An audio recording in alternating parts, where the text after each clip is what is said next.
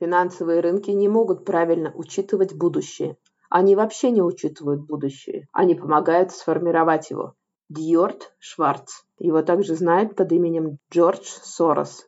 Миллиардер, филантроп, автор многочисленных книг. Человек, который поломал Банк Англии. Если вы хотите знать, почему его называют человеком, который сломал Банк Англии, оставьте мне запрос в комментариях, я вам расскажу эту увлекательную историю. С вами финансовая амазонка Татьяна Эдельштейн. И сегодня мы будем учиться инвестировать сознанием дела, как будто за вами стоит полк финансовых аналитиков. Но на самом деле нет, это я шучу, я просто расскажу вам о самых известных соотношениях и показателях, которые используются при оценке стоимости акций. Пользуясь моментом, хочу напомнить вам, что любые инвестиции, связанные с риском, и могут приносить как прибыль, так и убытки. В рамках серии подкастов я не предоставляю инвестиционные консультации и не принимаю во внимание ваши цели, финансовую ситуацию, потребности, знания и опыт. Вся информация в подкасте предназначена только для образовательных и информационных целей. И ее нельзя считать консультацией, советом, рекомендацией или торговой идеей, любым иным побуждением к действию или бездействию. Эта серия подкастов не предназначена для частных инвесторов, резидентов Европейского Союза или Соединенных Штатов Америки. Пожалуйста, ознакомьтесь с полным текстом правового дисклаймера на страничке подкаста. Возвращаясь к нашим показателям. Как вы знаете, я очень люблю практические примеры. И сегодня для этого выпуска я сделала таблицу, основываясь на реальных данных по двум реальным компаниям. Сегодня у нас 17 мая 2021 года. Я взяла данные, которые предоставлены платформой Revolut Trading. Просто, на мой взгляд, они одни из самых простых для инвестора, для понимания инвестора и популярных платформ. Я не получаю от них никаких комиссий, я с ними не аффилирована. Я просто такой же простой пользователь, как и вы. Итак, сегодня 17 мая 2021 года я взяла за основу для наших показаний акции двух компаний. Это акции компании AstraZeneca, тикер у нее AZN, и показатели компании Tesla, тикер TSLA. Начнем с показателя рыночной капитализации.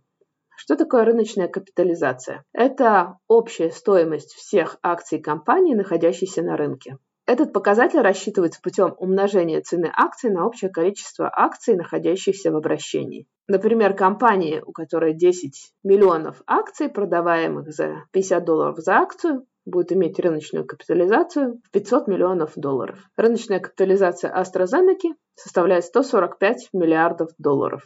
Рыночная капитализация или market cap Tesla составляет 568,1 миллиард долларов. В то же время цена на одну акцию AstraZeneca на 17 мая 2021 года составляет 55 долларов за штуку, а цена одной акции Tesla составляет 581,87 долларов за одну штуку. Я напоминаю, что данные я беру с платформы Revolut. Итак, первый показатель, который очень важен для любого инвестора. Это показатель прибыли на акцию или EPS – Earning per Share. Почему он является один из наиболее важнейших показателей, используемых при определении стоимости акций? Потому что это по факту соотношение прибыли на одну акцию – которая подскажет вам, какая часть чистой прибыли компании может быть отнесена на каждую обыкновенную акцию, находящуюся в обращении. Это конкретный показатель, который может вам подсказать, насколько прибыльной может быть эта компания с точки зрения отдельного акционера. Я не буду рассказывать о том, как рассчитывается EPS,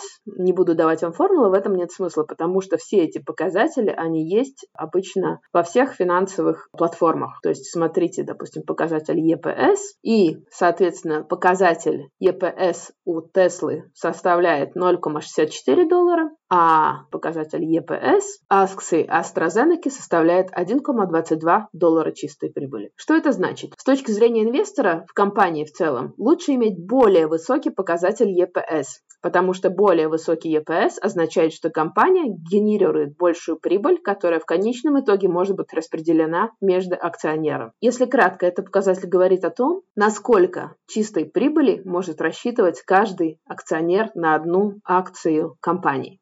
Потому этот показатель и называется соотношение прибыли на одну акцию. Из этого показателя мы видим, что EPS у AstraZeneca гораздо выше, чем у Tesla, то есть в два раза. Как я уже говорила, более высокий EPS более желаемый для инвестора. Это значит, что вы теоретически за эту цену получаете гораздо большую потенциальную возможность получить прибыль. Следующий показатель – Price to Earning Ratio. Это коэффициент соотношения цены к прибыли. Соотношение цены к прибыли является хорошей лакмусовой бумажкой для определения того, сколько инвестор может рассчитывать заплатить за акции, чтобы получить 1 доллар будущей прибыли компании. Если у акций компании высокий коэффициент соотношения цены к прибыли, то есть PE, это значит, что цена акций компании высока по сравнению с деньгами, которые она приносит. Это часто показатель того, что цена на акции сильно завышена в то же время как низкий коэффициент PE может сигнализировать о том, что это возможность для стоимостных инвесторов, поскольку указывает на то, что цена акции по сравнению с прибылью на акции довольно низкая. Короче говоря, коэффициент PE показывает, сколько рынок готов заплатить сегодня за акцию на основе расчета ее прошлой или будущей прибыли. Высокий коэффициент PE может означать, что цена на акции завышена по отношению к прибыли и акция, возможно, переоценена.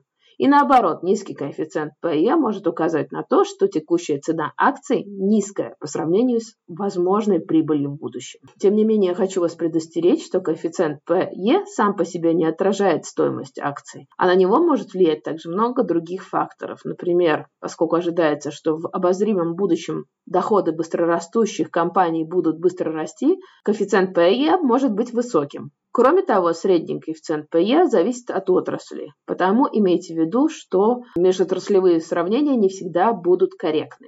Если мы смотрим на коэффициент PE AstraZeneca, он составляет 36,52. Коэффициент соотношения цены к прибыли или PE Теслы составляет 594,304. Как я уже говорила, высокий коэффициент соотношения цены к прибыли может указывать на то, что акция переоценена. В данном случае для стоимостного инвестора было бы лучше, чтобы этот коэффициент был низким. Еще раз напоминаю, коэффициент PE для AstraZeneca на сегодняшний день составляет 36,52, а коэффициент PE Tesla составляет 194,304.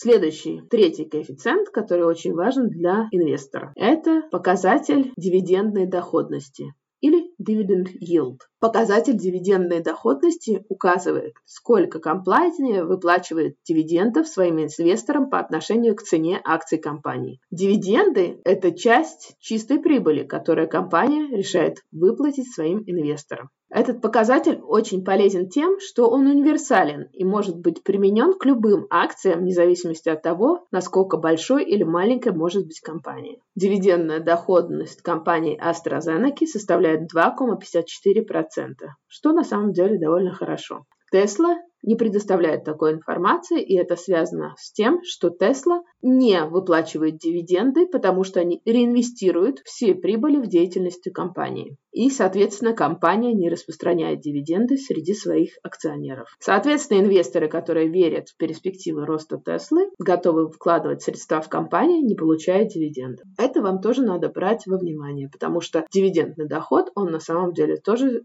один из факторов, которые надо брать во внимание, когда вы вкладываете деньги в ту или иную компанию.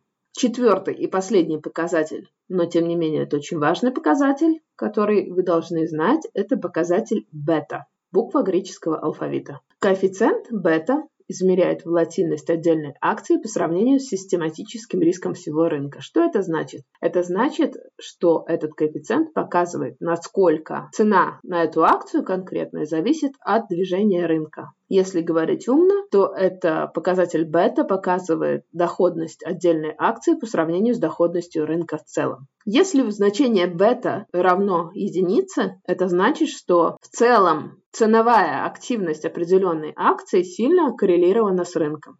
Это значит, что она двигается вместе с рынком, параллельно рынку. Если рынок идет наверх, то акция с бетой 1 будет двигаться вместе с рынком. Если рынок идет вниз, акция с бета-1 тоже будет идти вниз параллельно рынку. Если значение бета составляет меньше единицы, это значит, что в целом акция двигается вне зависимости от рынка. И она менее волатильна, чем рынок. Включение такой акции в портфель ценных бумаг делает его как бы менее волатильным. Я напоминаю, волатильность – это значит, что цена на определенный предмет может в короткий период очень быстро меняться и вверх, и вниз. Традиционно акции всяких коммунальных предприятий имеют очень низкие бета, потому что они не зависят фактически от рынка. Люди всегда будут потреблять воду, свет и прочие коммунальные услуги. Если же бета больше единицы, это значит, что в целом бумаги более волатильны, чем рынок. Например, если бета акции составляет 1,2, то предполагается, что она на 20% волатильнее, чем весь рынок. Как правило, акции технологических компаний, они более волатильны и имеют более высокие значения бета. Это указывает на то, что если вы добавляете такую акцию в свой портфель, это в целом увеличивает риск портфеля. Но также это может увеличить его ожидаемую доходность. Я напоминаю вам, что всегда есть прямая зависимость между доходностью и риском. Чем выше риск, тем больше доходность. По-другому не бывает. Итак, если мы смотрим на показатели бета AstraZeneca, то показатель бета AstraZeneca составляет 0,568. Показатель бета Tesla составляет 2,011. Это значит, что Тесла более волатильна, чем общий рынок. Включение такой бумаги в свой портфель увеличивает его риск. А в свою очередь бета полпроцентов означает, что эта бумага мало волатильна и мало зависит от направления рынка. Включение такой бумаги может уменьшить общий риск портфеля. Я надеюсь, что я вас не утомила такими умными вещами, но все эти показатели доступны на любых обычных платформах. И понимать и использовать такие показатели очень важно для любого инвестора. Я надеюсь, что вы будете ими пользоваться. Все эти коэффициенты важны для инвестиционного анализа, и профессионалы отрасли часто их используют.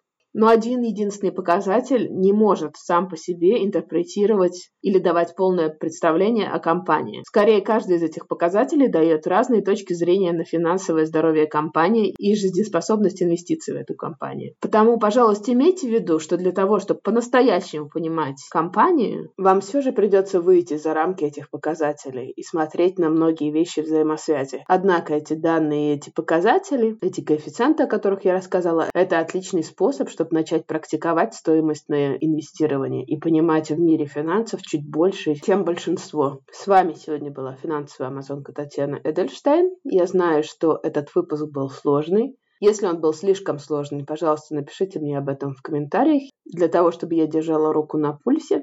Я надеюсь, что вам было интересно. Если это так, пожалуйста, ставьте лайки, подписывайтесь на меня, это очень важно. Особенно я оценю ваши комментарии и оценки в Apple подкастах и вместе мы сможем сделать этот подкаст лучше. Удачных вам инвестиций. Пока-пока.